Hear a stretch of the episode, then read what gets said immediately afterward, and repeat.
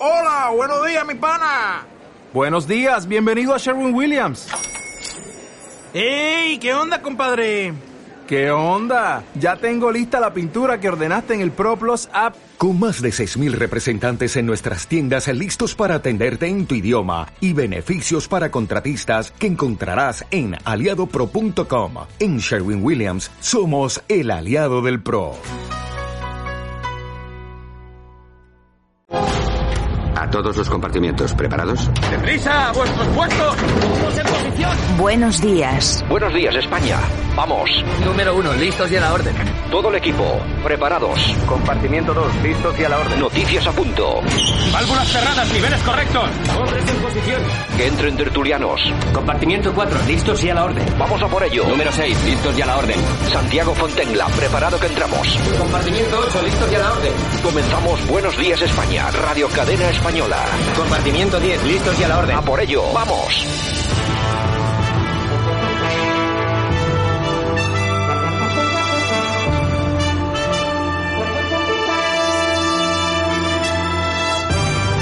Buenos días España, aquí estamos 17 de febrero 2021, iniciamos este programa 60 minutos de radio con mucha información y con mucha opinión también.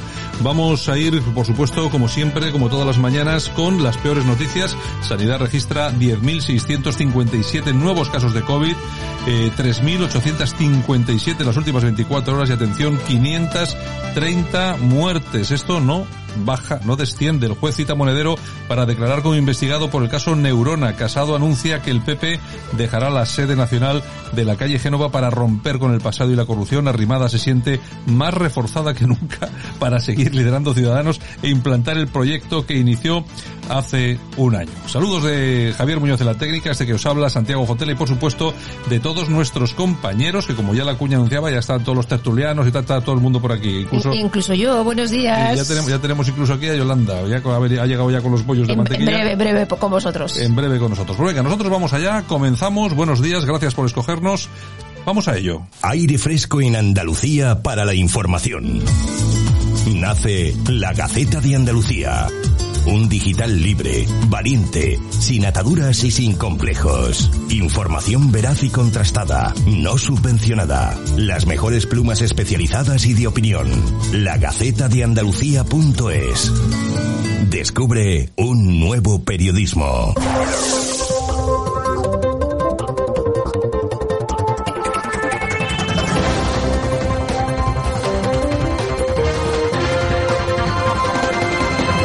Y nosotros que comenzamos el día, por supuesto, con el primero de la mañana, con nuestro politólogo Francisco Gómez, que nos trae lo último, lo que ha pasado las últimas 24 horas. Don Francisco, buenos días.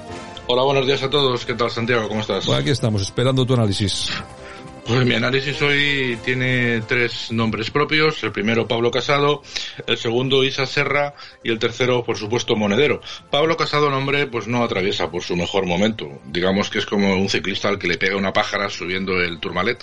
Y este hombre, el problema es que lleva subiendo el Tourmalet desde que le hicieron presidente, donde empezó con un discurso muy ilusionante para todos aquellos que le escuchamos y en teoría le creímos, le creímos y luego parece ser que se ha ido diluyendo como un azucarillo. No sabemos si por las presiones internas de la parte sorayista, es decir, del respeto que le tiene a Feijo, o sencillamente porque es muy complicado ponerse a los mandos de un pedazo de transatlántico como el Partido Popular. De hecho, dicen que es una de las máximas empresas de contratación que hay en España y con un presupuesto pues hasta hace dos años bastante importante.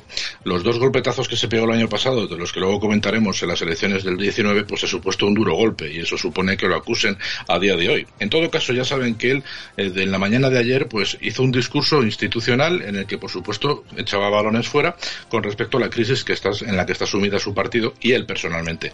La parte oficial es la que vamos a escuchar ahora mismo. propulsar más nuestro proyecto soltando el lastre que nos impida avanzar más rápido. Cualquier conducta no ejemplar no forma parte del patrimonio a defender del PP. Y por todo ello cambiaremos la sede nacional del Partido Popular de ubicación y crearemos un nuevo departamento de compliance. Debemos apostar por una regeneración justa, sin actitudes inquisitoriales, pero con claridad y firmeza ante la opinión pública. Nos debemos a los españoles. Y esa es la primera lealtad política y la única incondicional. Celebraremos una convención nacional este otoño. Queremos que vuelvan los que se han marchado. Queremos que vengan muchos más que nunca habían estado. Queremos que no se vaya nadie, porque aquí se está creando el mejor futuro para España. Por eso debemos mantener el rumbo. Las velas están bien orientadas. Habrá veces que soplará menos viento o que haya peor oleaje, pero tenemos el mejor barco de toda la política española y la mejor tripulación, que sois vosotros. No solo debemos seguir en la centralidad, también debemos hacer que España lo esté. Tenemos que hacer que las elecciones vuelvan a ganarse con propuestas de unidad para poner fin al ciclo de tensiones en el que estamos sumidos desde hace ya demasiado tiempo. Vamos a hacer todo lo necesario para hacer posible el partido que España pide, ancho y transparente, experto y renovado, unido y diverso, español y europeo, como lo necesitamos. Elegimos conscientemente el camino difícil, porque es el buen camino. En esta tarea no nos sobra nadie y a ella tenemos que saber convocar a una nueva mayoría social y electoral que pronto decidirá sumarse a nosotros. Estoy seguro de que juntos lo vamos a hacer posible. Muchas gracias. Bueno, pues ahí estaba Pablo Casado en ese discurso institucional. Sí, verdad que bien suena con la musiquita, Sí, todo bien, estructurado. bueno, pues esto ha provocado el éxtasis entre los palmeros, porque al final hay mucho palmero en el Partido Popular y poca voz crítica, ¿no? Yo creo que si está buscando asesores, como ha dicho, porque quieren incrementar y búsqueda de talento, incrementar el número de, de asesores, búscate a gente crítica, Pablo Casado, déjate de palmeros, porque los palmeros al final, pues, para aplaudirte, pues oye, es lo más fácil del mundo. Casado cuando no tenía barba, es decir, cuando convenció a tantísima gente después de expulsar a Rajoy y echar a un lado a Soraya y a Cospedal, decía lo siguiente, vamos a escucharlo. El Partido Popular no es ni qué se detiene, ni un logotipo, ni un himno, ni un nombre. El problema que tenemos es de fondo. O sea, lo que nos va a hacer reconectar con nuestra sociedad y nuestro electorado no es pintar el logotipo de otro color o cambiarnos a un edificio de enfrente. Bueno, pues esto era, era hace aproximadamente un año y poco, ¿no? Ya te digo, y fíjate lo que decía, ¿no? Que no hay que cambiarse de edificio, ni cambiar las siglas, ni los, colores, ni nada. Bueno, pues al final eh, todo parece que va casando, hablando de casado, ¿no? Y dice, por ejemplo, el periodista Lorenzo Ramírez que lo de cambiarse de sede, que nada de nada, que no se crean ustedes que es por lo que ha sucedido estos días. La sede de Génova, según este periodista, está la, a la venta desde las elecciones del 2019. Y esto es lógico, porque a menos subvenciones, menos pasta. Y hay dos mil y pico asesores de, dentro del partido. O sea, gente con cargo, ¿eh? gente cobrando, más luego, por supuesto, todos los cargos políticos. Como les digo, una grandísima agencia de colocación. Aquí lo importante es ver las versiones que van surgiendo. Y, por ejemplo, pues conviene decir o explicar lo que comenta Isabel Díaz Ayuso. Isabel Díaz Ayuso dice que el proyecto de Pablo Casado nació en un duro congreso. Como es duro dirigir un partido de ese tamaño. Dice ella, adiós Génova, es el momento de nuevas ideas, pero también fusiones. Seamos la casa común de todos los que quieren vivir en paz y en libertad en España. Aquí lo que nos queda un poco la duda, Isabel, es si te, si te, refieres a fusionarte con Ciudadanos o fusionarte en un futuro con Vox. En todo caso, hay que decir que la presidenta sabe mucho y habla sin hablar. Y me explico. Ciudadanos es historia y el PP o el Partido Popular actualmente se está tambaleando por un par de crochets directos a la mandíbula que le dieron en las generales del 2019 y otros dos ganchos directos al hígado en las autonómicas tanto vascas como catalanas. Y Sánchez los tiene a los dos contra las cuerdas. O se entienden o se refundan uniendo las fuerzas en el centro, como ellos dicen. Y Abascal y mientras tanto y Vox va a seguir creciendo, porque así lo quiere el PSOE. El PSOE, por cierto, más débil en su historia en el Congreso, eh, porque hay que tener en cuenta que tiene 120 diputados. Y además les da absolutamente lo mismo porque se sostiene por todos los extremismos. O sea que al PSOE eh, le da absolutamente igual que el sol salga por Antequera. Y lo que está claro es que se podía haber evitado este asunto, porque insultar a Abascal en la moción de censura y, por supuesto, votar en contra, pues ya saben cómo, cómo, cómo terminado el asunto y cómo andan las cosas entre ambos partidos ¿no? y entre ambos líderes.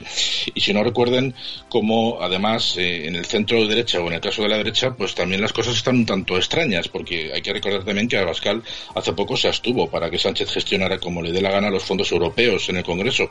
Pero es que hace dos días también Abascal o su partido en Baleares se han posicionado junto con la presidenta socialista Armengol, evitando llevar ante el Tribunal Constitucional los presupuestos generales del Estado por incumplir el régimen especial balear. O sea que hay que decir que las cosas están complicadas en el centro derecha, pero también no lo ponen complicados aquellos que tenemos que seguirles, porque no sabemos por dónde van, ¿no? Y en cuanto a la otra opción es la de Feijó. Ayer les comentaba que Feijó, antes de ayer, dijo muy claramente que los presidentes generales en las elecciones autonómicas, pues hay que, mejor que se queden en casa, ¿no? Como diría Rajoy, Rajoy cuanto mejor, cuanto menor mejor, y si eso ya a su vecino también. O sea, ya me, creo que me explico, ¿no? O sea, que así están las cosas en el PP, Santiago, muy complicadas para los que le seguimos y muchísimo menos para sus afiliados. Bueno, yo creo que están complicadas en el PP, pero creo que están complicadas en todo el universo de la derecha española. Está todo muy complicado, muy complicado. En todo caso, lo que ha venido a decir Pablo Casado hoy es que quieren aprender a hacer lo que hace la izquierda. Y es que cuando les pregunten por la corrupción de su partido, histórica, por supuesto, pues o no contestar o tirar para adelante como hacen los de Alicante, es decir, como hace la izquierda radical de Podemos o el partido sanchista de, nuestro amado líder presidente. ¿no? Vamos a escuchar brevemente cómo, se, cómo despeja balones Isa Serra aquí en Madrid cuando le preguntan o cuando le hacen preguntas un tanto complicadas de responder. Pues muchas gracias. Yo tenía otra pregunta, no sé si se puede hacer. Lo vale. rápido. Mira, es sobre el caso Neurona. No, lo siento, hemos, hemos oh. terminado. Muchas gracias. Adiós, muy buenas. Y coge esa, serra y se larga y, se, va, claro. Bueno, pues esto es lo que me da a mí la sensación que el Partido Popular quiere empezar a hacer y no estaría mal. Hablando del caso de Neurona, ya conocerán lo que le ha pasado a, Juan Carlos Monedero. Eh, yo se los explico, se lo explico brevemente. Parece, si ya con esto terminamos, parece ser que cobró una de la consultora Neurona una factura que la Policía Judicial considera falsa. El juez y la Policía Judicial pues deben pensar que cobró una comisión de 26.200 euros que asciende, por cierto, al 6% del contrato que cobró Neurona y el partido Podemos por los trabajos en la campaña de las elecciones generales de 2019. Este pago pues se hizo con una facturilla falsa de monedero, de estas así que uno hace así como que no se nota, y el banco lógicamente le pidió explicaciones sobre la transferencia por ser un tanto sospechosa, ¿no? Entonces Monedero pues se presentó otra facturilla posterior de 30.000 dólares en concepto de 300 horas que, según él, dice que hizo de consultoría en Argentina, Colombia y México. Y claro, la policía al final, que no es tonta, y el juez menos, pues creen que todo esto es mentira, ¿no? Y, bueno, pues eh, lo que, lo que eh, además teniendo en cuenta que la factura se hizo después para explicar eh, esta comisión por conseguir para Neurona el contrato con Podemos. O sea que al final, como pueden ver en Podemos, también las todo se queda en casa. O sea, aquí no se desperdicia nada, ¿no? Lo que, las subvenciones que entran por un lado se van por una consultora también de Neurona. O sea, también de Podemos que se llama Neurona.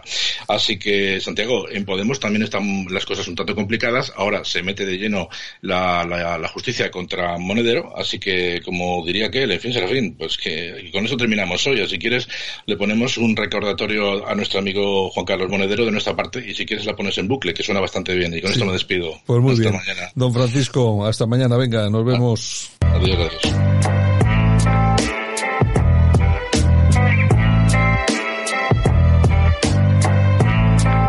al oeste en la zarzuela, comía y bebía sin hacerle mucho caso a la. Fiscalía.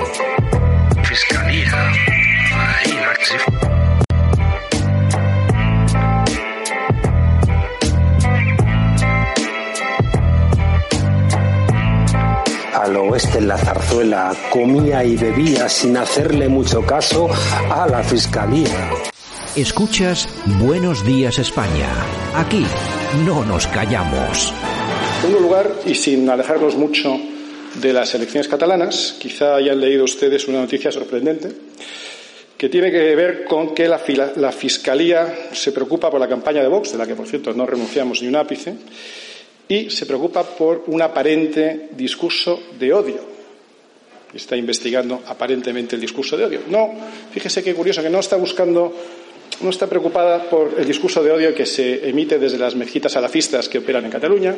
No está preocupado o no está preocupada la Fiscalía por el número de niñas que hemos eh, aprendido que están en riesgo de sufrir ablación en Cataluña. me refiero me remito a un estudio llamado La mutilación, perdón, la mutilación genital femenina en España, de la Fundación WASU, elaborado con la Universidad Autónoma de Barcelona, que dice, según este informe, que hay 3.600 niñas en Cataluña en riesgo de ablación femenina. Es decir, no están preocupados por aquellas cosas que realmente pueden preocupar a muchos catalanes, los riesgos que traen algunos que no aceptan el modo de vida occidental y que vienen incluso a derrocarlo, que no aceptan la separación Iglesia-Estado, que no aceptan la igualdad de hombre y mujer, que no aceptan eh, la igualdad de derechos de las personas con independencia de su orientación sexual, eso no les preocupa. Lo que les preocupa es que señalemos con datos los problemas que realmente están sufriendo los catalanes y que nos están transmitiendo a diario, problemas de convivencia y problemas de una gravedad superior como el que acabo de mencionar. Es realmente singular que la Fiscalía se preocupe de una cosa, pero no de la otra. Bueno, pues es eh, Iván Espinosa de los Monteros, rueda de prensa, creo que en el Congreso, hablando pues de esa última actuación de la Fiscalía, mm, abriendo una investigación sobre un presunto delito de odio mm, de Vox. Bueno, una Siempre ha hablado claro el amigo Iván Espinosa de los Monteros. una, una, tontería más porque a quién se le ocurre la fiscalía. ¿Qué han dicho en Vox? Eh, es que ¿qué han dicho en Vox? Lo que ha dicho Iván Espinosa de los Monteros. Señores, es que aquí hay muchos problemas eh, derivados de, de una serie de personas que son muy concretas y que lógicamente pues hay que denunciar, hay que investigar y lógicamente en las eh, mezquitas si hay y se transmite un mensaje salafista, si a las niñas se las quiere someter a la ablación, si a las mujeres no se las trata de tú a tú, etcétera, etcétera, pues bueno, alguien tendrá que denunciarlo. O sea, es que claro, en este país denuncias esto y te persiguen por un delito de odio. Y a, y a Vox que ven que, que, está en alza y que suben las encuestas y que suben en, todos los sitios, pues al final les tienen miedo y están intentando a ver si por algún lado les pueden ilegalizar. Bueno, yo no sé, yo no sé si es miedo, pero que lo de ilegalizar, yo si, en ellos están. yo si fuera Vox andaría con mucho cuidadito, porque sí, sí, sí. hay más de uno que les tiene ganas, ¿eh? Ya te digo. Buenos días, España.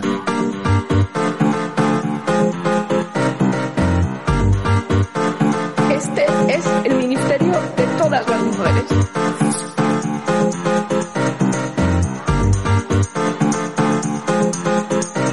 En Radio Cadena Española no nos cansamos. No nos cansamos de madrugar. No nos cansamos de contar la actualidad. No nos cansamos de decir las cosas claras. En fin, que no nos cansamos de tocar los temas más importantes. No nos cansamos. Este es el ministerio de todas las mujeres. De todas las mujeres.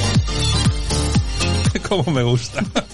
¿Cómo nos vamos a cansar? ¿Cómo nos vamos a cansar, por Dios? ¿Cómo me gusta este? Ah, le ha encontrado el cabrón. Eh, Javier le ha encontrado el tema para que coincida incluso que quede bien con la música. Con nuestra superministra. Ay, ay, ay. Es increíble. Y Irene la fantástica. Como no, nos lo pasamos estupendamente. Luego algún día se querellarán, pero bueno, de momento. Bueno, no... porque, oye, mira, una temporadita en el trullo, haciendo amistades, entrevistas, mm, te relacionas con otro tipo de personajes, los hay muy vips, o sea, a mí no me importa. Sí, ¿eh? últimamente entras al trullo y no te encuentras más que, más que millonarios. Pues mira, pues mira, nunca viene mal, nunca viene mal. Deténgame, deténgame, señor. En fin, bueno, el PP que abandonará su sede de Génova. Todo Bueno. un icono.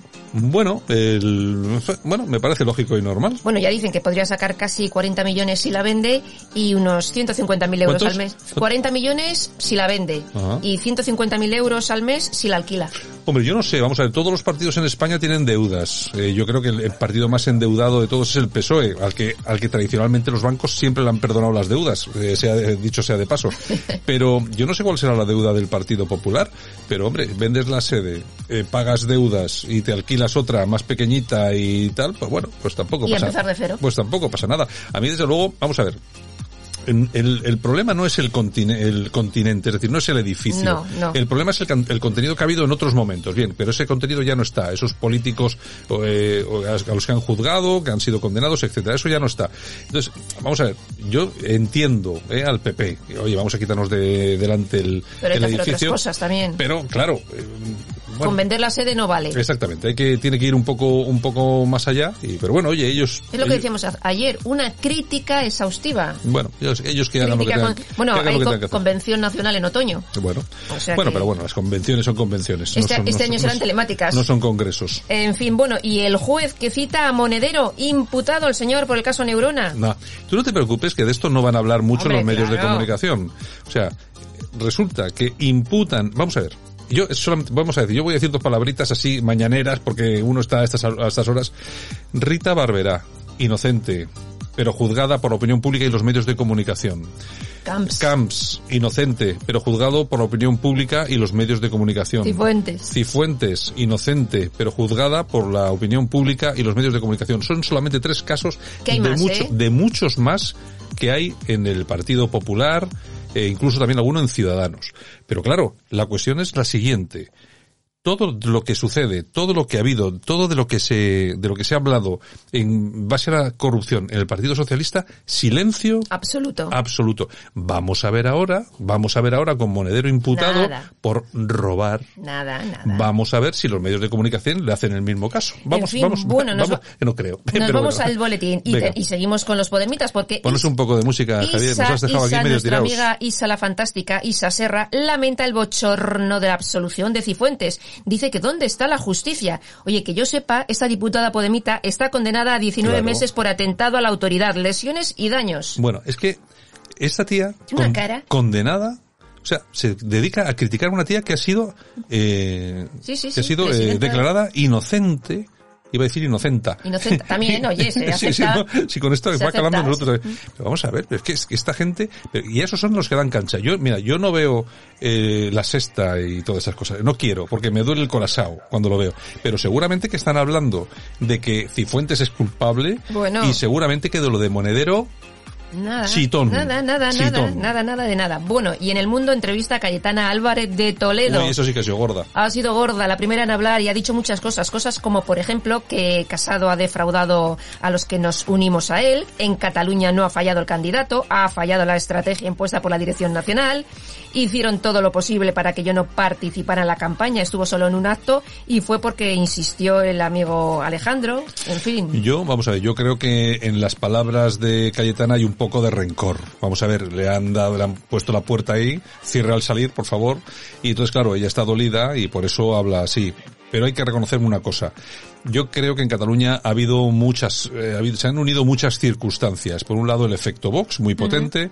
Por otro lado el tema de la edad media de los votantes del PP. que Hay que recordar que es una edad elevada. Sí. eh, Lo hablábamos ayer en la tertulia. Cuando quieran cualquiera de nuestros oyentes volvemos sobre los datos. Pero claro, es gente ya con cierta edad, con miedo a salir de casa con el tema de la, de la pandemia, lógicamente.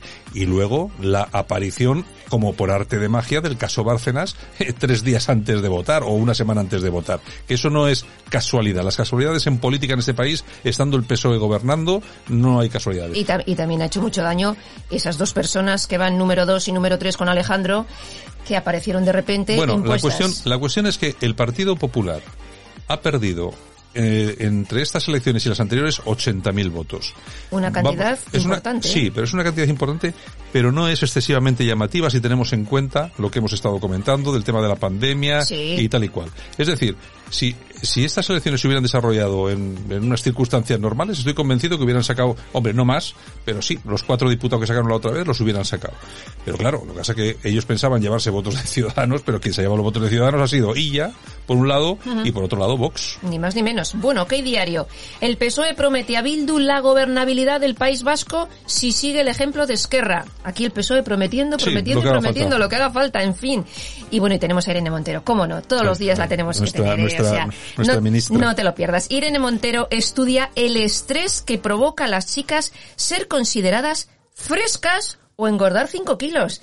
Hay un estudio que han hecho donde ha participado 13.000 adolescentes de entre 14 y 20 años y donde dicen que el 28% de las chicas sufre ansiedad por este tipo de comentarios, por admitir que el chico gana más que la chica, que la chica tiene que reconocer que hace las tareas de casa, o sea, una serie de embajadas, por no decir Este chorradas. es el ministerio de todas las mujeres, de todas las mujeres. De todas es las alucinante. mujeres. Es alucinante. Estudia Bueno. el estrés que provoca. ¿Qué vamos, vamos, vamos, vamos. Bueno, pues tenemos a Voz Populi. ¿Y te acuerdas del caso del via- famoso viaje de Canarias a Canarias de Ábalos y su family? Sí, sí, sí, sí. Bueno, dijo que lo había pagado que él. Teóricamente lo había pagado él. Bueno, pues no. Lo hemos pagado todos los españoles y sabemos lo que ha costado. 7.150 euros. Pero y no ha pasado nada. No pasó. ¿Qué va a pasar? Es decir, hasta dijo- se lo ha pasado muy bien.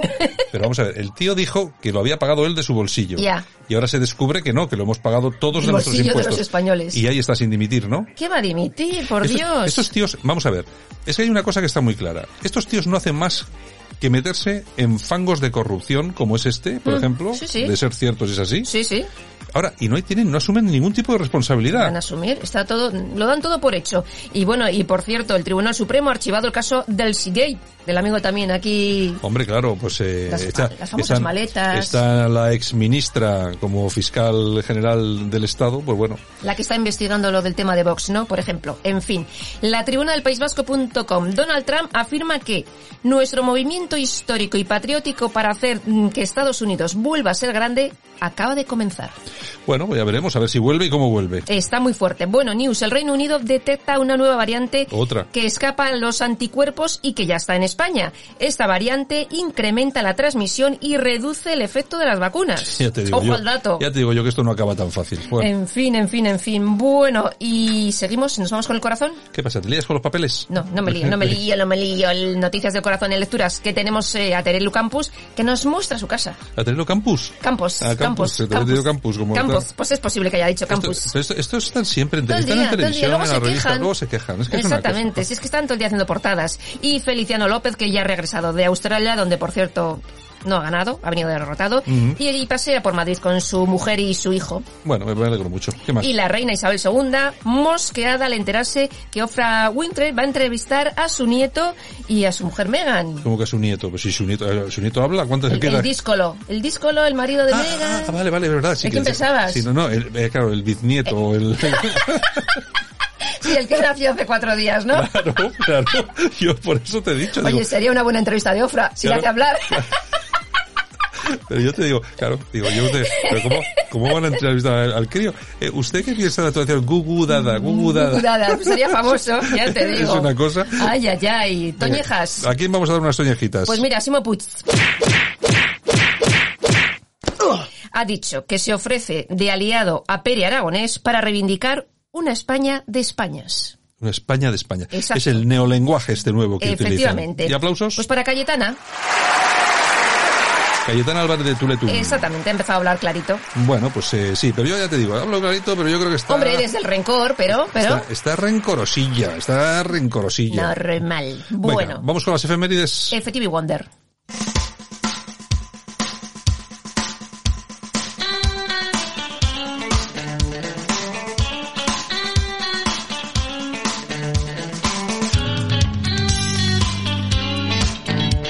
Ya sé que los más jóvenes que nos escuchan no saben ni qué es esto, ni lo han escuchado en la vida, o igual alguna vez así como...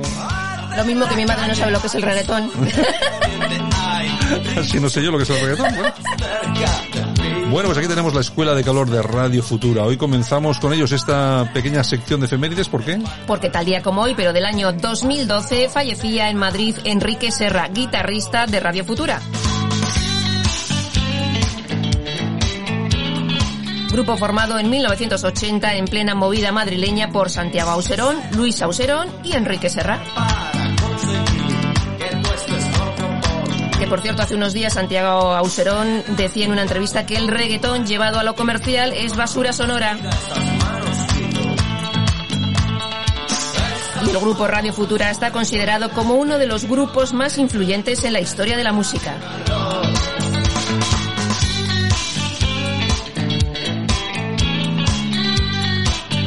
Y aparte de nuestra efeméride musical con Radio Futura y esta Escuela de Calor, tenemos mi- más cosas. Pues mira, esta por ejemplo, tal día como hoy del año 1968, en las escuelas públicas de San Sebastián, en el País Vasco, se autoriza la enseñanza del euskera. Eh. 1968. Vivía Franco, ¿no? ¿Qué me estás diciendo? Sí, señor. ¿Y eso de dónde lo has sacado? Ahí, pues chico, las efemérides, hay que tirar de Hay que- hay que tirar de- enciclopedia. Bueno, o sea que el año, el año 68. Sí, señor, sí, señor. Bueno, bueno. Da igual lo que digas, te van a decir que es mentira. hay datos, hay datos. Bueno, tal día como hoy del año 2000, el presidente de Microsoft, Bill Gates, presenta Windows 2000. Y también tal día como hoy, pero del año 1954, nace la actriz estadounidense René Rousseau, cumple 67 años. Y tal día como hoy también, pero del año 1981, nace en París, pa- nace Paris Hilton, cumple 40 años.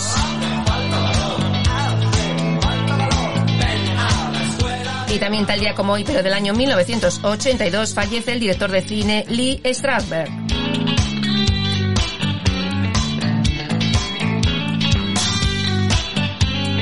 Bueno, nosotros aquí acabamos esta sección, nos vamos, eh, bueno, se va Yolanda, yo me quedo. yo mañana regreso. Mañana seguramente que regresa con alguna otra historia. Exacto. Y nosotros continuamos aquí con más noticias, más opinión aquí en Buenos Días España. Chao. Besitos, hasta mañana.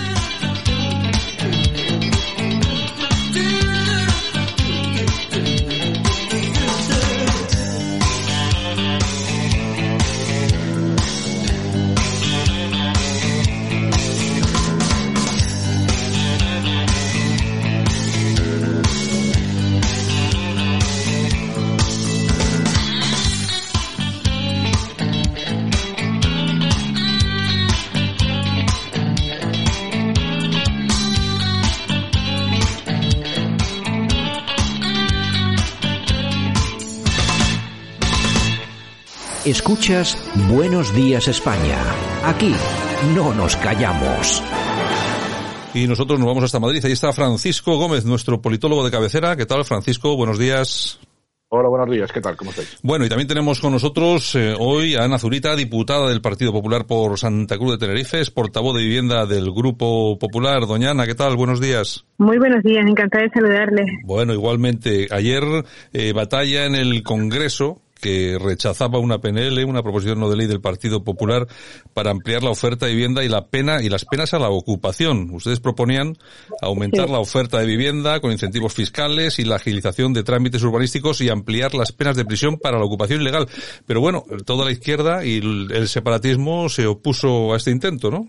Sí, la verdad es que ayer, bueno, lo primero que usted ha nombrado sí efectivamente era una proposición no de ley en la Comisión de Transportes, Movilidad y Agenda Urbana, donde nosotros proponíamos, claro, como contrapunto a esa medida que nos está anunciando constantemente el gobierno socialista y comunista, este PSOE y Podemos, que nos están todo el día amenazando con el control de los precios de alquiler, nosotros pues sosteníamos, sosteníamos que la que vamos para incrementar los precios de alquiler bajan y se incrementa la oferta de vivienda, o sea, todo oferta y demanda. Proponíamos una serie de medidas y claro, hubo una unión también, vamos, de de los partidos, digamos, constitucionalistas de centro derecha, PP, Ciudadanos y también se sumó Vox para, para sacarla adelante, pero bueno, no, no dio resultado. Y luego eh, por la tarde sí que ha sido, eh, era, vamos, una producción más importante porque era en nuestra proposición de ley, o sea, con la que llevamos trabajando mucho tiempo, que la tenemos eh, registrada desde julio, que era nuestra propuesta de ley integral para luchar contra la ocupación. También hemos visto cómo los miembros del gobierno pues la han rechazado. Ustedes ya tenían un plan de un plan de antiocupación que recogía diversas medidas, como por ejemplo que los ocupas se entregaran, se, se sometieran a penas de prisión incluso de uno a tres años, que podrían ser desalojados en menos de 24 horas, se prohibía su empadronamiento, las comunidades de vecinos podrían actuar contra ellos, e incluso hablaban ustedes entre esas medidas a las ONGs o partidos que promoviese, promoviesen o justificasen la ocupación, incluso que no recibieran subvenciones. Esto ya lo, ya lo tenían ustedes en marcha hace tiempo, esta propuesta. Claro, pero era, vamos, lo habíamos anunciado, pero y se registró en el Congreso de los Diputados. Bueno, se había registrado en el 2019, pero se rompió la legislatura y no se tramitó.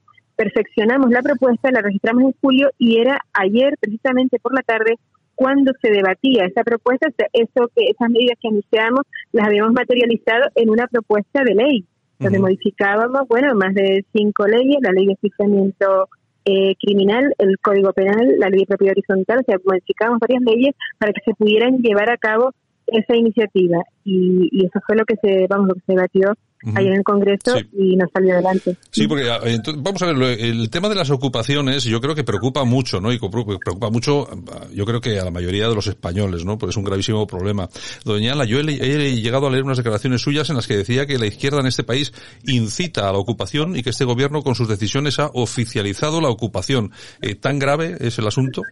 Sí, mire, porque vamos a ver, debatíamos esta proposición de ley, pero es que la semana pasada y la anterior deberíamos sendos reales decretos ley que sacó el propio gobierno donde eh, digamos que se oficializa la ocupación, donde se prohíbe desalojar a un ocupa, donde se obliga a un ocupa a eh, digamos a, la persona a la persona que está ocupa a, dejar al ocupa en el inmueble y que está prohibido digamos echar a un ocupa. Y con eso digamos que se está incidiendo vamos lo que está es eh, llamando a que la gente ocupe vivienda. En el primer decreto que sacó el gobierno, no sé si están al tanto del asunto, pero bueno, eh, se, digamos que se prohibía echar una ocupa en el caso de que hubieran personas vulnerables, de que fueran eh, personas mujeres maltratadas, familias con niños, pero es que en el segundo, que además se saca a través del Ministerio de Consumo, el señor Garzón ya, digamos, que alivia, alivia todos los supuestos y cuando único, eh, no sé, vamos, cuando,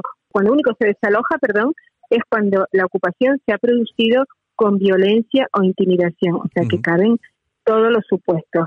Lo que nos preocupa realmente es que eh, el gobierno lo que está es disfrazando, disfrazando, digamos, de hurto a las políticas sociales, de hurto de derechos constitucionales. O sea, no se puede amparar la falta de vivienda pública o, o vivienda social, digamos, protegiendo un delito y amparando un delito y, y, incitando a que la gente lo cometa.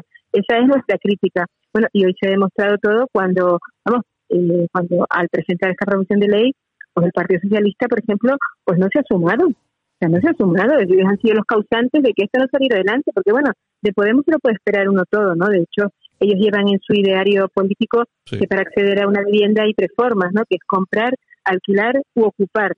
Eso lo tenemos asumido porque es lo que defienden y lo llevan en su programa electoral. Y la gente que les vota, pues sabe a lo que se somete, ¿no? Están incumpliendo, digamos, un derecho inconstitucional que es el, el derecho a propiedad, igual, vamos, que es igual de fundamental el derecho a la vivienda. Eh, Francisco Gómez, ¿tienes alguna pregunta para Ana Zurita? Eh, sí, sí, bueno, algo, una pregunta muy, muy sencilla. Hemos visto hace poco que, hace unos días, eh, a través de la prensa, que por ejemplo en Holanda se estaba pensando una medida un tanto imaginativa y rocambolesca, que era aprovechar edificios abandonados y bueno, una vez que se hubieran rehabilitado, pues eh, dar la opción de que personas vulnerables, pues en vez de ocupar directamente, pues pudieran vivir en este tipo de, de, viviendas, lo cual podría plantear posibilidad de la posibilidad de que se generaran nuevos guetos, ¿no? No, sé si usted está de acuerdo a lo mejor en que hay una forma mucho más sencilla y es endureciendo penalmente las eh, las eh, medidas sancionadoras hacia aquellos que eh, se toman la propiedad privada por el pito sereno y como es nuestro gobierno y, y que ya parece algo tradicional en España en vez de pues hacer este tipo de medidas como se están planteando en Holanda. ¿Qué valoración puedo hacer al respecto? Mira, hay dos cosas. La medida que se está planteando en Holanda ya la ha planteado parecida al Partido Popular en el Plan de Vivienda 2018-2021, que ahora mismo bueno, lo está gestionando el PSOE, pero que de esas medidas pasa porque ellos van por otros derroteros. O sea, hay un incentivo, hay un incentivo para que se acaben esas viviendas que están inacabadas, vamos, la como promotores, un incentivo que las destinen a alquiler social. Eso está en el plan de vivienda que sacó el Partido Popular. Esta mañana, lo que estábamos comentando al principio de esta entrevista, eh, presentamos, que la llevé yo también en la Comisión de Transportes, Movilidad y Agenda Urbana, una, una, una proposición de ley precisamente con medidas para incentivar que esas viviendas inacabadas, viviendas vacías, se pongan en el, bueno, o en el mercado, o que se lleguen a convenios con los propietarios de esas viviendas y, se puedan eh, destinar alquiler social. Eso lo ha rechazado el gobierno, lo ha rechazado el PSOE, lo ha rechazado Podemos. Lo que no se puede es mezclar las cosas. Una cosa es que la administración tiene la obligación y tiene las facultades para crear vivienda social. Lo que no puede hacer es no hacer su trabajo, no hacer ese tipo de medidas como las de Holanda, que, vamos, le es muy fácil porque tiene fondos, tiene un plan de vivienda donde ampararse, lo puede hacer, pero no lo hace. Y lo que está haciendo es cargando todas las tintas y toda la responsabilidad de la vivienda social sobre la propiedad privada, eh, aprobando reales decretos ley que, eh, vamos, que permiten que el que ocupa una vivienda se pueda quedar ahí impunemente. Que no digamos, vamos, que por supuesto que si es una familia vulnerable, que si es una familia con hijos que ocupa porque no le queda otro remedio, a eso está la administración para proporcionarle una vivienda social. O si no, que se compense al propietario de alguna manera y que lo compense la administración. Pero es que no ponen medidas sobre la mesa de ese calibre. Lo que dicen es, no se puede echar a nadie que esté ocupando, pero yo no pero no recibe compensación alguna y además a veces el, arrendador o el que lo ocupan puede ser más vulnerable, más vulnerable que el inquilino que tiene dentro, porque hay gente que lo necesita para vivir, que es una compensación a su renta, o a lo mejor es la única renta que tiene, y eso es lo que no está contemplando el gobierno.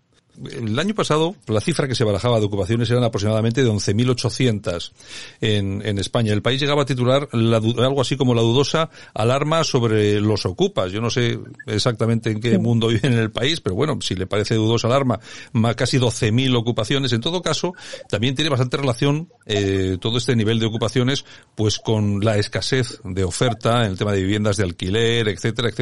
Lógicamente, estamos hablando de inseguridad jurídica. Los propietarios están temerosos, son temerosos a que las personas que se meten en ese alquiler, lógicamente, dejen de pagarlo, con lo cual se tienen que enfrentar a periodos muy largos de tiempo para intentar recuperar su piso, litigios muy costosos. Lógicamente, eso hay que dar una solución, porque si no, los propietarios de esas viviendas, cada vez menos propietarios, son los que van a ponerlas en alquiler, ¿no? Claro, claro. nosotros lo que pedimos, eh, nuestras propuestas van en el sentido también de la seguridad jurídica para alquilar. Una, de nuestras medidas es precisamente los seguros de alquiler. El gobierno, en vez de poner a lo mejor 100 millones como ha puesto en ese plan de 20.000 viviendas que no hace ninguna y además que no alcanza porque, vamos, eh, eh, con esos 100 millones no, no pueden hacer nada, eh, se podría también costear eso, y con esos fondos el seguro para alquiler, o sea, que la gente pueda alquilar con seguridad, si hay una ayuda para el seguro, pues la gente ante problemas de impago, ante problemas de vandalismo, que te destroce la vivienda, entonces, bueno, por lo menos el arrendador arrienda de forma segura. Y eso es una manera también de incrementar las viviendas en el mercado. Y luego otra medida que está poniendo el gobierno sobre la mesa, que es el control del precio del alquiler, porque los alquileres, todos queremos que bajen los precios del alquiler, que está muy alto, claro que sí, pero es que cuando uno controla el precio, la gente lo que hace es, eh, vamos, contraer el mercado. Bueno, si solo me van a, si me va a llegar, vamos, ni, ni para pagar a lo mejor los gastos fijos que pueda tener el mantenimiento de la vivienda, pues no alquilo.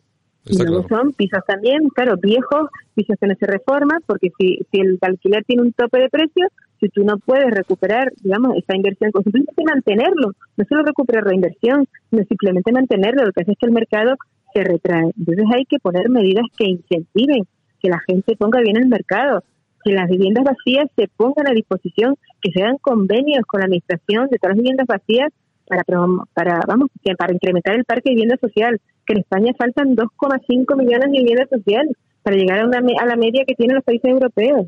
Está absolutamente claro. Bueno, Francisco, vamos acabando. tenemos el tiempo justito. Una última pregunta y, finalizamos.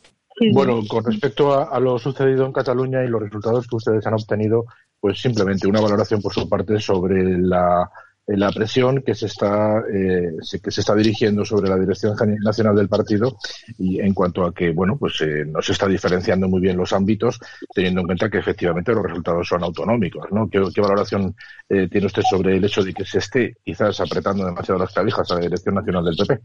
Bueno, yo creo que no tiene nada que ver. Cataluña es una comunidad autónoma donde sus resultados como que no se pueden extrapolar a lo que pueda pasar a nivel nacional y lo que pueda pasar en ninguna otra comunidad autónoma. O sea, está claro, estamos además unas elecciones excepcionales con el tema de la pandemia, una gente también donde, vamos, la gente, unas elecciones donde la gente pues también ha salido con un poco con miedo a votar, hay una abstención enorme, con lo cual yo creo que los resultados no se pueden realizar para toda España y tampoco creo que sea algo que incida directamente sobre la dirección nacional de nuestro partido. Yo creo que nosotros tenemos un proyecto fabuloso que estamos subiendo en todas las encuestas a nivel nacional y repito, lo que teníamos es un muy buen candidato, pero lo que pasa en Cataluña no es extrapolable a, a, lo, nacional, a lo nacional, por lo tanto creo que, que, bueno que nuestra dirección del partido va a seguir como está, que lo están haciendo muy bien y, y trabajaremos y seguiremos trabajando para seguir adelante y las próximas pues poder remontar. Bueno, pues doña Ana Zurita, diputada del Partido Popular por Santa Cruz de Tenerife, que por cierto también vaya la que tienen eh, en, en, las islas con el tema de la inmigración ilegal, pero bueno, eso es otro, es otro, eso, es otro tema. Eso es otro tema, eso es motivo de otra entrevista aparte, cuando quieran. Pues muy bien, Ana, un abrazo, muchas gracias y aquí tiene su casa. Venga, muchísimas gracias y muy buenos días a todos los oyentes. Escuchas Buenos Días España. Aquí no nos callamos. Y nosotros que estamos y seguimos en tiempos de opinión, tiempo de opinión, nos vamos hasta Madrid, a Fuenlabrada concretamente, ahí tenemos a Noelia Núñez, la presidenta del Partido Popular de Fuenlabrada. Noelia, ¿qué tal? Buenos días. Muy buenos días, Santiago, ¿qué tal? ¿Cómo estáis? Pues es, estupendamente, que decía, que decía que bueno, estupendamente dentro de lo que cabe, porque con la que está, con la que está cayendo, pues la verdad es que no, eso de decir eh, que estamos muy bien, yo creo que es una mentira, ¿no? O sea, es falso. Es, algo, es algo del pasado totalmente, yo creo, eso ya te, ya te digo, ya te digo. De todas formas, bueno, hay gente que lo pasa mejor y hay gente que lo pasa peor. Yo, eh, y sobre todo, hay gente a las que se aplica unas tablas de, unas varas de medir y hay personas a, las que se le aplica otra, como por ejemplo es el, el rapero, este señor, el Pablo Hassel, que por cierto ayer era detenido en la Universidad de Lérida, rodeado de compinches, que por cierto destrozaron la, la, la universidad por dentro completamente, ¿no, Elia? Sí, los defensores de lo público, qué curioso, ¿no? Eh, se atrincheran en una universidad de todos y luego, cuando entran los Mossos, descubren que encima la universidad ha sido totalmente desvalijada, las mesas por ahí con barricadas, rotas. Es curioso, ¿no? La defensa que hacen de, de lo de todos, luego se les llena la boca. Oye, el, el tema de la, de la libertad. Yo soy un eh, ferviente defensor de la libertad de expresión. O sea, a mí, mm, yo, eh, hombre, esa famosa eh, frase que sería capaz de morir por defender, aunque no estoy de acuerdo por defender lo que tú dices, igual tampoco llego hasta ahí, ¿no? Porque tampoco vamos a ir de héroes. Pero lo que sí es cierto es que a mí me parece, me parece estupendo que la gente diga lo que quiera siempre y cuando, pues no afecte a los demás, no hiera de alguna forma a los demás o no represente una amenaza para los demás. Bien, a nosotros nos han intentado vender, Noelia, que este señor, Pablo Hassel, es simplemente un rapero, un intelectual, entre comillas, como dicen ellos, eh, que lógicamente se va a ir a la cárcel por simplemente por cantar canciones. Pero no es así. No es para nada así, porque en España pese a todos los intentos del señor Iglesias de decir que no somos una democracia avanzada ni una democracia plena, España es un país democrático y que tiene un Estado de Derecho, les guste más o les guste menos. Y dentro de ese Estado de Derecho, yo también soy una ferviente defensora de la libertad de expresión, pero hombre, eh, no se puede, dentro de esa libertad no se puede meter absolutamente todo, ¿no? Porque eh, frases eh, que dicen sus canciones como que merece que explote el coche de Pachi López, por ejemplo, o Em, pienso en balas que nucas de jueces eh, alcancen, eh, mi hermano entra gritando Gora ETA en la sede del PP, o también no me dan pena tus tiros en la nuca, Pepero, pues hombre, me parece estupendo que tú tengas la libertad de decirlo, ¿no? Pero cuando se tiene la libertad de decirlo, también se tiene la responsabilidad de asumir las consecuencias que tiene los hechos que nosotros cometemos, ¿no? O los actos que hacemos, ¿no? muy valiente para, para cantar y decir esas frases, pero como estamos en un Estado de Derecho y hay determinados delitos, como en el enaltecimiento del terrorismo, pues hay que responder ante la justicia. Y cuando se responde ante la, ante la justicia, pues tienes estas consecuencias normalmente cuando cometes un delito. Oye, bueno, yo, yo lo que no entiendo muy bien es esa cantidad de gente que tenemos en este país, que es que sirve para todo, lo mismo para un roto que para un descosido, que llama libertad de expresión a cosas como la acabas de decir tú, e incluso, e incluso algunas cosas peores, ¿no? Tiene frases en sus canciones como siempre hay algún indigente despierto con quien comentar que se debe matar a Aznar, has comentado lo de merece que se explote, que explote el coche de Pachi López, que alguien clave un piolete en la cabeza de José Bono, no me da pena eh, tu tiro en la nuca, Pepero, me da pena el que, el que muere en una patera, prefiero grapos que guapos, es un error no escuchar lo que canto, tanto eh, como Terrayure dejando vivo a los santos. Es que, vamos a ver, es, es, impresionante que luego nos intenta, vamos a ver, este señor canta esto y luego se tiene que enfrentar a la justicia. Hasta ahí, venga, estamos de acuerdo. A mí lo que me extraña profundamente es la postura de la izquierda en España, que mientras intenta criminalizar a unos, permite con todas las de la ley a este tipo de gente. A mí yo creo que está absolutamente claro que está llamando a la violencia, al odio y alguna cosa que peor todavía. Desde luego, es que eh, sus letras no son sospechosas de ser canciones de paz y amor, ¿no? Con, lo, con las frases que hemos escuchado está totalmente llamando al odio y además no hay que olvidar eh, la historia reciente de este país que tanto ha sufrido por el terrorismo precisamente de ETA, ¿no? Y alentar a esto, oye, a lo mejor él no iba a hacerlo, eh, pero a lo mejor un loco que escuchase sus canciones, o no un loco, sino cualquier persona que escuchase sus canciones, pues oye, pues eh, se sentía alentado, ¿no? Se lo decía Pablo Hasél y, venga, y vamos a hacerlo, ¿no? Creo que es banalizar, eh, estas letras banalizan el sufrimiento de tantas y tantas personas. Luego es muy curioso la doble vara de medir, como decía Santiago, de, toda esta izquierda que ha salido en defensa de, este rapero como los de Podemos, eh, como periodistas y eruditos de esa, de esa izquierda, que son los primeros, oye, que cuando no les gusta algo que dicen son los que te amenazan con denunciar. Irene Montero denunció a un juez eh, porque escribió un poema. Eh, que eso parece, parece que no se nos ha olvidado, pero Irene Montero denunció a un juez por escribir un poema que ella consideraba machista, que luego, por suerte, no, no llegó a más, pero le pedía 70.000 euros. es que parece que se nos olvidan las cosas, ¿no? Libertad de expresión solo si me gusta lo que dices. No, mira, libertad de expresión siempre, pero dentro de los marcos establecidos por la ley. Eh, seas Podemos, seas un rapero, eh, sea quien sea. Eh, es lo que, lo que hay que, lo que hay que recalcar, ¿no? Que no, nadie puede estar por encima de la ley ni ampararse en cómo lo estaba rapeando, pues no pasa nada, porque entonces vamos a cometer delitos pero bueno, no pasa nada porque lo voy a hacer rapeando. Eh, voy a matar a alguien ¿no? y lo voy a hacer rapeando, entonces no pasa nada porque es libertad de expresión, no, hombre. Yo creo que, que hay cosas eh, que, no, que no se pueden em, encuadrar dentro de esa libertad de expresión porque son un flagrante delito.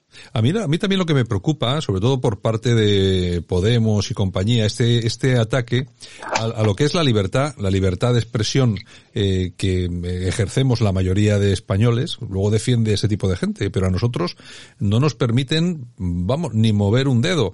Y fíjate tú que, por ejemplo, todo lo que es eh, las libertades, por ejemplo, las redes sociales, que últimamente está el tema ese, de la libertad de esa está de capa caída, eh, pero bueno, me parece muchísimo menos eh, importante o impactante que lo que está sucediendo no solamente con este rapero, que no es el único, hay más.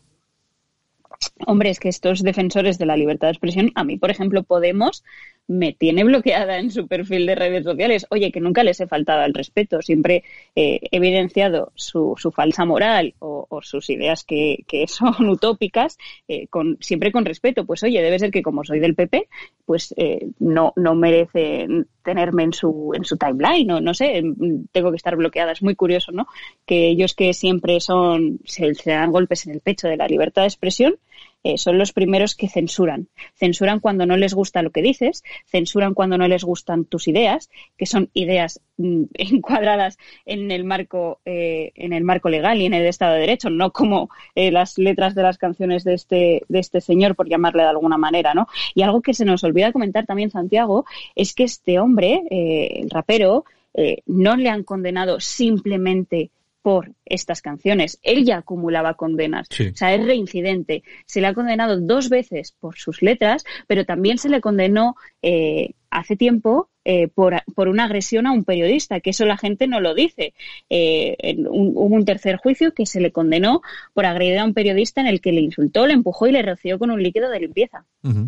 Oye, eh, Noelia, me gustaría hacer referencia en un minutito, porque es que, fíjate, se me acaba de ocurrir, ¿no? Ya no pensaba hablar de nada más, pero se me acaba de ocurrir que es la sentencia absolutoria de, de Cifuentes que yo cuando, cuando conocí la, el resultado y tal, me, hizo recordar pues eh, a Rita Barberá, a Camps, etcétera, bueno, y, y, a bastantes más personas del Partido Popular eh, juzgadas por la opinión pública y por los medios de comunicación que luego han resultado ser inocentes, absueltas, como en este caso Cifuentes, pero con una cuestión muy importante y es su carrera política y personal absolutamente destrozada y prácticamente imposible de, de recuperar, ¿no?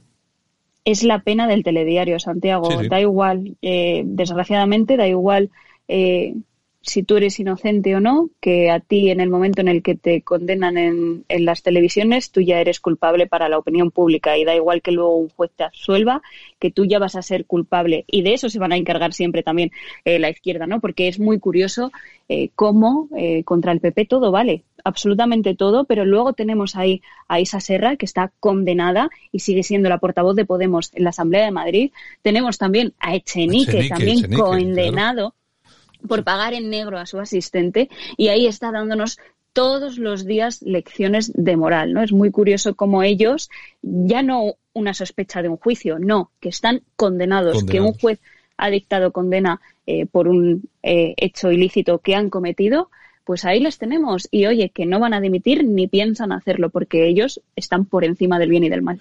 Bueno, y, bueno, esto, hablando de Chenique o hablando de Isa Serra y tal, bueno, que tenemos al presidente del gobierno eh, falsificando algunas cosas por ahí. Bueno, tenemos de todo entre los ministros. La tesis, la tesis de Sánchez, ¿dónde está la tesis? Claro, tenemos entre, entre los ministros y ministras, tenemos a la inmobiliaria CELA, que todavía creo que no ha explicado de dónde ha sacado el palacete este que tiene en Guecho, cerca de aquí de la radio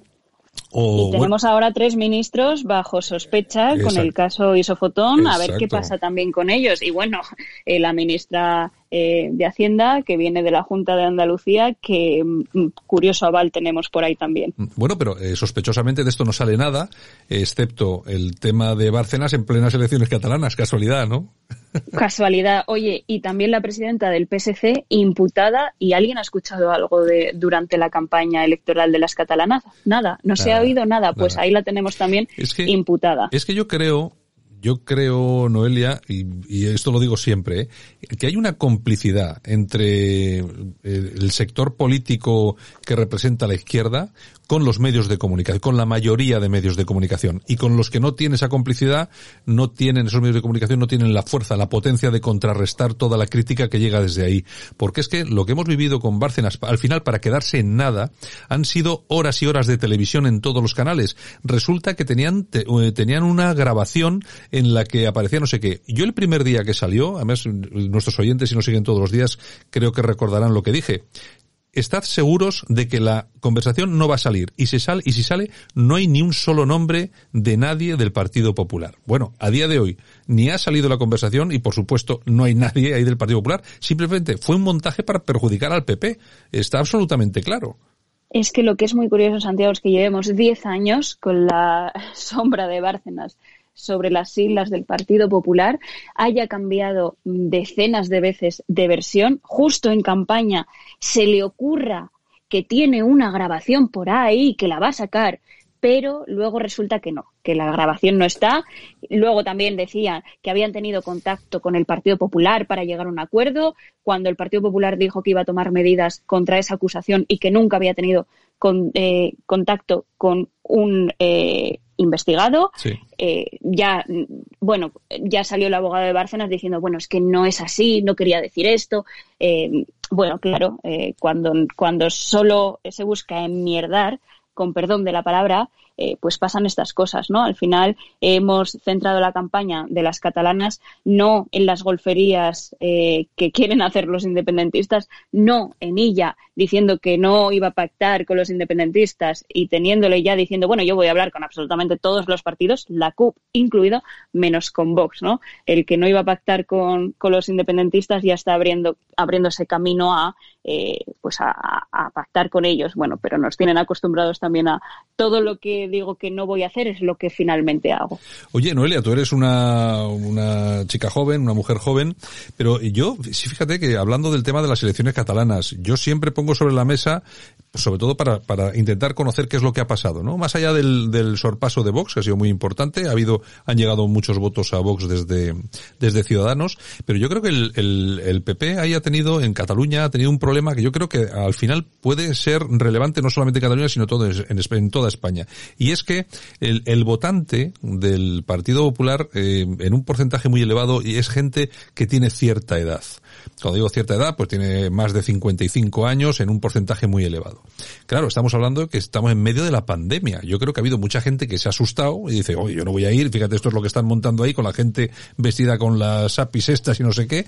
Y entonces, yo creo que eso sí que ha tenido que perjudicar bastante el voto, porque realmente el Partido Popular, en relación a las anteriores eh, elecciones, ha perdido 80.000 votos, que puede parecer una cifra importante, pero que si tenemos en cuenta el tema de la pandemia y sobre todo esas eh, derivadas de edad, etcétera, etcétera, yo creo que sí que ha podido tener mucho que ver, ¿no?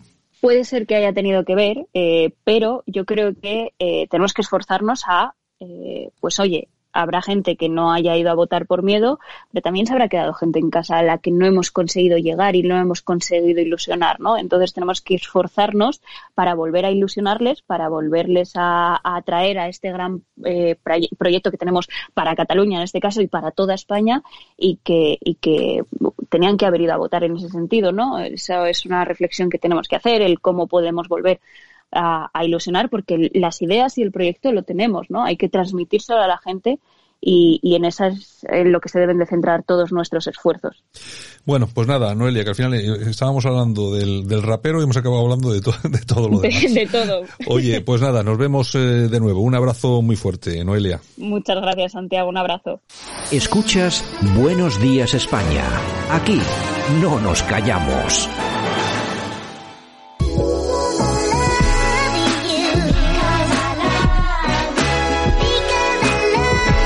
Esto ha sido todo. Saludos súper cordiales. Nosotros que regresamos mañana con más información y opinión aquí en la radio en Buenos Días España. Un saludo de Javier Muñoz en la técnica y este que os habló Santiago Fontella. Mañana estamos aquí de nuevo. Chao. Un abrazo a todos.